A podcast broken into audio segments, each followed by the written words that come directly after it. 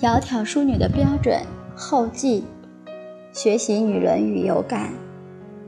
今天分享的题目是“男女有别，尊重女性”。中国历来强调男主外，女主内，《礼运大同篇》也说“男有分，女有归”。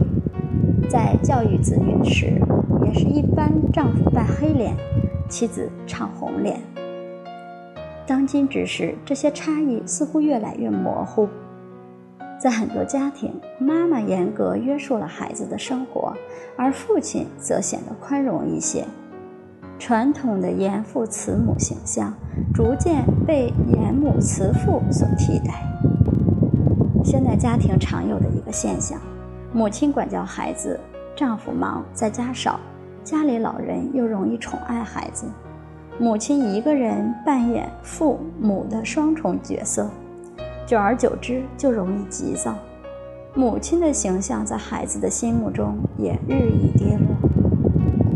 有一组调查数据：改革开放初期，女性对事业、对成功充满信心。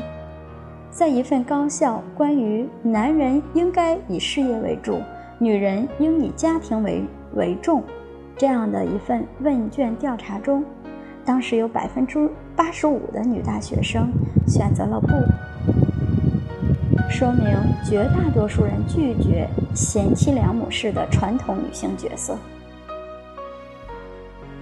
十年后，上海市妇联公布一项调查结果，传统女性角色的支持率居然大大上升。一个女子，不管社会角色如何，总统也好，清洁工也罢，女性的自然角色没有变，就是繁衍后代的天职不变。这是真正的男女有别。其实拒绝传统，这是近百年来传统教育缺失所造成的一种盲目，忽略人类有史以来就客观存在的男女有别。只从男女同工同酬谈男女平等、尊重女性，的确有点尴尬。而在中国传统教育中，从胎教到幼年养性、童蒙养正、少年养志、成年养德，都是要培养女子的温良恭俭、清闲贞静、守节整齐、言辞得当、谦让卑弱等等。以居家为主的修身齐家的优良品德，只有从人类本源、人伦道德、文化精神回到女性本位，才有可能给予女性真正的尊重。学习了宋尚宫女论语，经过钟博士讲解，才明白，女子无才便是德，不是倡导女子都不要有才华。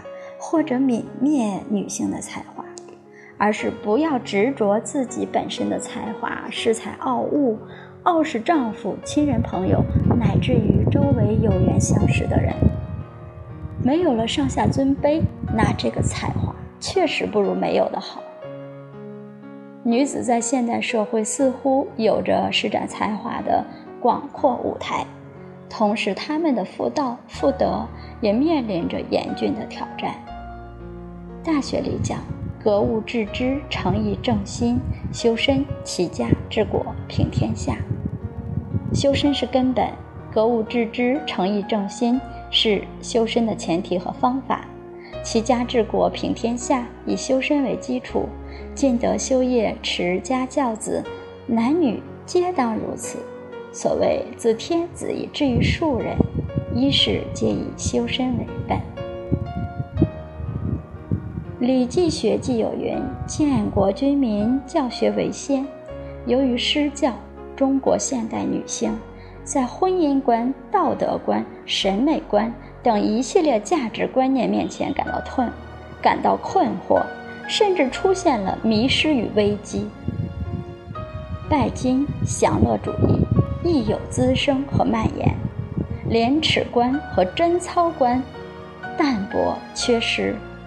缺乏健康的审美取向，凡此种种都是忽略了宇宙间自然秩序安排的合理性，是女子没有找到本位的结果。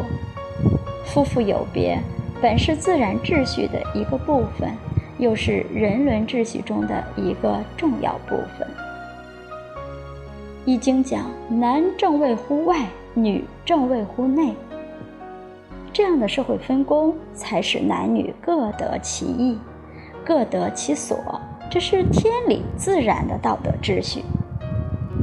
女性负担着自然赋予的人类生生不息的重任，这种自然属性是女子尊贵的责任和义务。作为未来的母亲，女子需要自幼培育。妇道，涵养妇德，修习女士，积累女功，为修身齐家打基础。只有承认男女有别，女性才可能得到社会真正的尊重。现代一些女子为了工作牺牲青春年华、事业小成，她们才发现自己错过了结婚的最佳时段。还有的女子为保住现有的工作位置，不敢公开自己的婚姻，更不敢养育孩子，为此而失去了在黄金年龄做母亲的机会，有的甚至还可能遗憾终生。如此下去，女性对自然的天然角色会逐渐失去自信，国家和民族的未来也堪忧。所以，男女都一样，只是一个虚幻的口号而已，代替不了男女有别的天然事实。男女真的都一样了，造物主就失去了造男造女的意义了。那么，女性还存在吗？朱熹夫子说：“是以男正乎外，女正乎内，身修家齐，国治而天下平，自然。”也是水到渠成。好，今天就分享到这里，谢谢大家。